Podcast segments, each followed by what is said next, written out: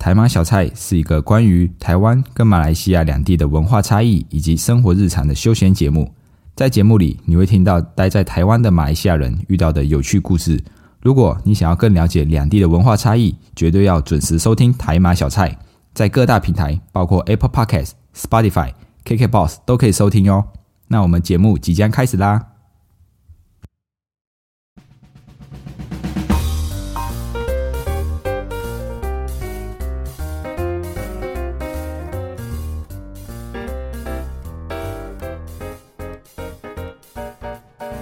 巴卡巴，欢迎回到台马小菜，我是 Dion，一位漂洋过海来到台湾的马来西亚人。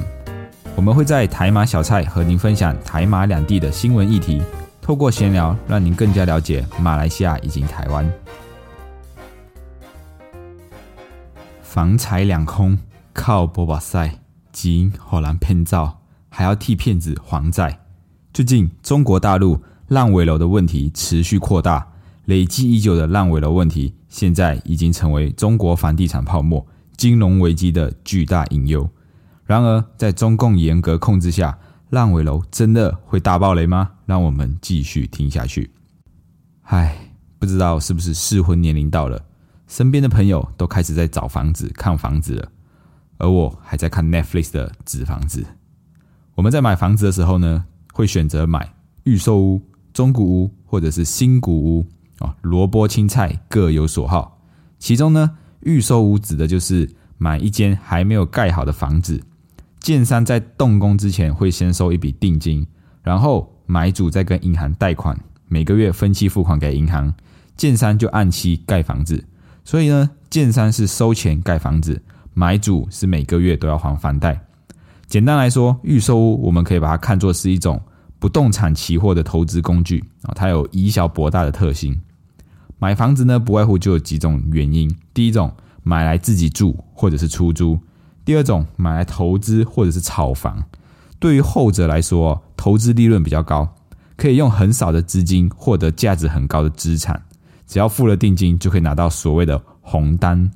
那在正式签约之前呢，到房价上涨的时候出售，赚取中间的差价，几乎不用什么成本，因为红单付的定金，如果不要的话，是可以拿得回来的。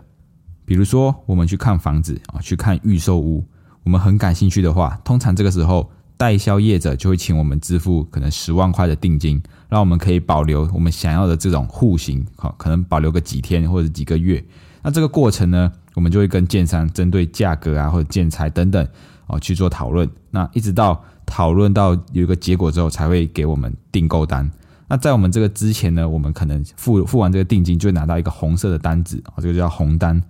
这个时候，如果我们讨论讨论，觉得哎好像又不太喜欢了啊，就可以取消，那就可以这一笔定定金就可以完全的收回来。所以对于有些投资投机的人来说啊，他就可以先付一笔定金，拿到这个红单，然后再转卖给别人，赚取中间的差价。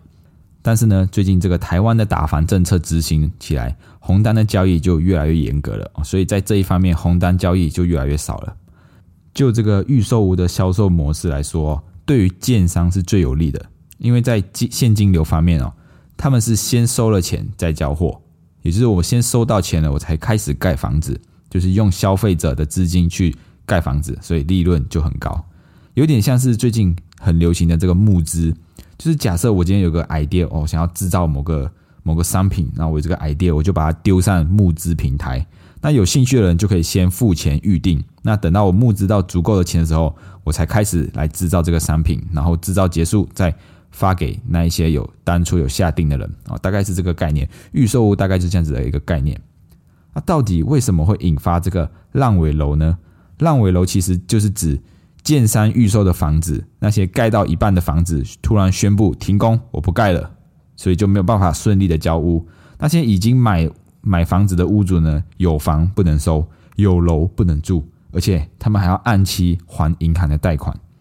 那这这一次中国会掀起这个烂尾楼的风暴啊，就是缴了预售款的民众，发现他们买买房子缴的钱都被银行跟这些建商拿走了，房子却盖不下去，大家就跑到银行去要钱，那也要不到，所以纷纷就展开了一个自救的行动，喊出不复工不还贷款啊，也就是说，他们如果建商不继续盖房子，那我就不要还银行贷款了。即使我继续缴房贷，我也没有房子可以住，那我就不要还房贷好了。因为就算不还房贷，会影响到我的金融信用，甚至还可能触法也没有关系，因为我还了钱，结果拿不到房子，也没有房子可以住，所以他们都会选择拿自己的信用和银行赌一赌。因为既然已经这个存款已经付出去了啊，名下的房子又不能住，也不能卖掉，还要每个月背这么多的贷款，那么他们会觉得我们我拼命维持这些金融信用，到底还有什么意义？所以宁愿选择躺平，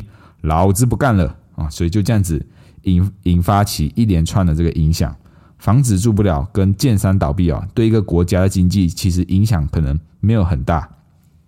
但是呢，一旦牵连到金融体系。很有可能就会从烂尾楼变成烂尾国了。这个中国的金融体系崩坏，而过去因为“一带一路”向中国举债借钱，结果盖出一大堆没有效益的机场、港口、铁路、公路的这些国家，很有可能就会出现一个一个倒下的效应，从烂尾楼延伸到烂尾国。像第一个倒下的国家斯里兰卡。斯里兰卡就是最积极响应“一带一路”的国家，他甚至还把他们的码头抵押给中国，然后留下了五百一十美呃五百一十亿美元的债务，而且他们的总统这个 Gotabaya Rajapusa 啊，他们在慌乱之中甚至抛弃他的国家，逃亡到新加坡，所以斯里兰卡的人民啊就就是占据了这个总统大楼，所以就成为了这个第一个倒下的烂尾国。那接下来呢？可能这个风暴会席卷非洲，因为这一些年中国在非洲大搞建设哦，就是跟非洲打好很多的关系，甚至还看到就是非洲出现了很多中国的人，而且非洲他们他们人都会说中国好，中国棒，所以这个有可能下一个出现的烂尾国就是会到非洲，就如同巴菲特所说的，海水退潮了才知道谁没有穿裤子。大家最担心的就是台湾会不会也出现烂尾楼呢？今年在台湾国内的房市交易频繁的预售屋也出现了不少纠纷，出现了这个建商反悔的案例，买房主哦被退订的这个情况增加，所以大家就在担心会不会出现预售屋预售屋烂尾楼的情况。那可能会引爆这个烂尾楼的原因有以下几点：第一点就是通货膨胀导致营建成本飙升啊；第二。缺工加上工资上涨啊，所以不仅原物料上涨、土地上涨，连工资都在涨，甚至有钱还不一定请得到工人来做。第三点呢，就是这个央行升息，然后实施紧缩政策，把钱都收回来了。原本建商可能可以贷款的成数有七到八成，那信用紧缩之后，可以贷款的成数可能只剩下四到五成，就是说可以借的钱变少了。然后又要在规定的期限内动工完成，所以对于一些中小型的建商来说，这个资金的压力就很大，因为我只能借到这一点点钱，我却要盖盖房子，然后就要花很多的钱，所以对于他们来说，资金的压力就非变成非常的大。那在第四点，政府的打房政策导致就是这个投资市场的买气下滑，因为政府就一直在打房，一直在打在打房。那这些想要靠房地产投资短期交易的人，就会觉得，哎，这个市场好像变得没有这么好赚钱了，他们就会逃离这个市场，所以导致房地产的买卖，然后这个交易量就会减少。那这些因素啊，造成建商在整个行销跟资金还有人力短缺的情况下，房子就有可能盖不出来。到中南部哦，甚至开始有传出一些预售的建商，他们宁愿退户退这个买家。钱，然后也不要盖房子，就是他们宁愿毁约不卖，也不要继续盖房子，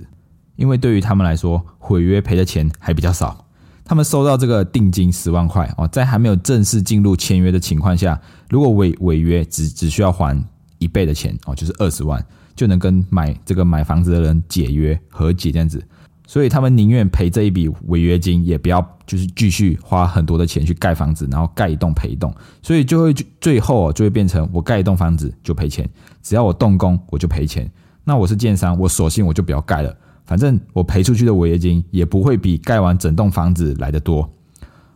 所以就是这样哦，慢慢的出现了这些房子没有盖完放摆在那边的烂尾楼。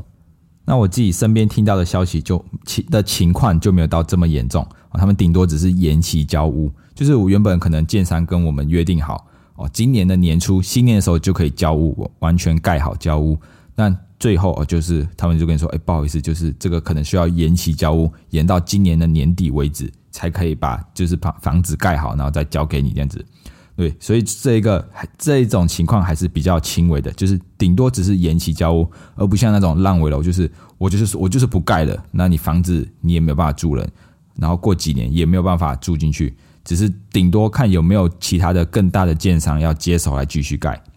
所以要大家看这个整个市场，金融的市场，从去年或者是前年到今年的上半年之前哦，都还是很活络，不管是股票投资还是房地产投资哦，因为那时候就是。这个升呃降息的政策，所以市场上有非常非常多的钱，股市也赚很多钱，房地产也赚很多钱，所以大家都想要赶快投入股市，投入房地产。那一直来到今年了，然后这个全球开始升息，要把钱都收回来的时候，就会发现，哎，这个对大家的影响就非常的严重。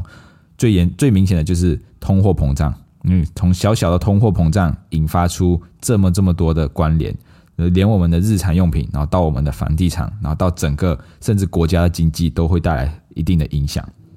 尤其是台湾，其实有一部分的资金是投资在中国大陆的房地产。如果中国的房地产真的出现泡沫化或者是崩盘的话，那可能就会影响到牵连到很多的国家。就像以前这个美国的雷曼兄弟倒闭的事件啊，也引起了全世界的金融海啸。那么。究竟中国烂尾楼的事件会对台湾造成什么样的影响？让我们继续守住台马小菜。如果喜欢今天内容，欢迎动动手指头滑到下方处留言评分五颗星，这样子可以让更多的人看见我们的频道。你们的支持是我们继续创作的动力，谢谢大家，我们下一次见，拜拜。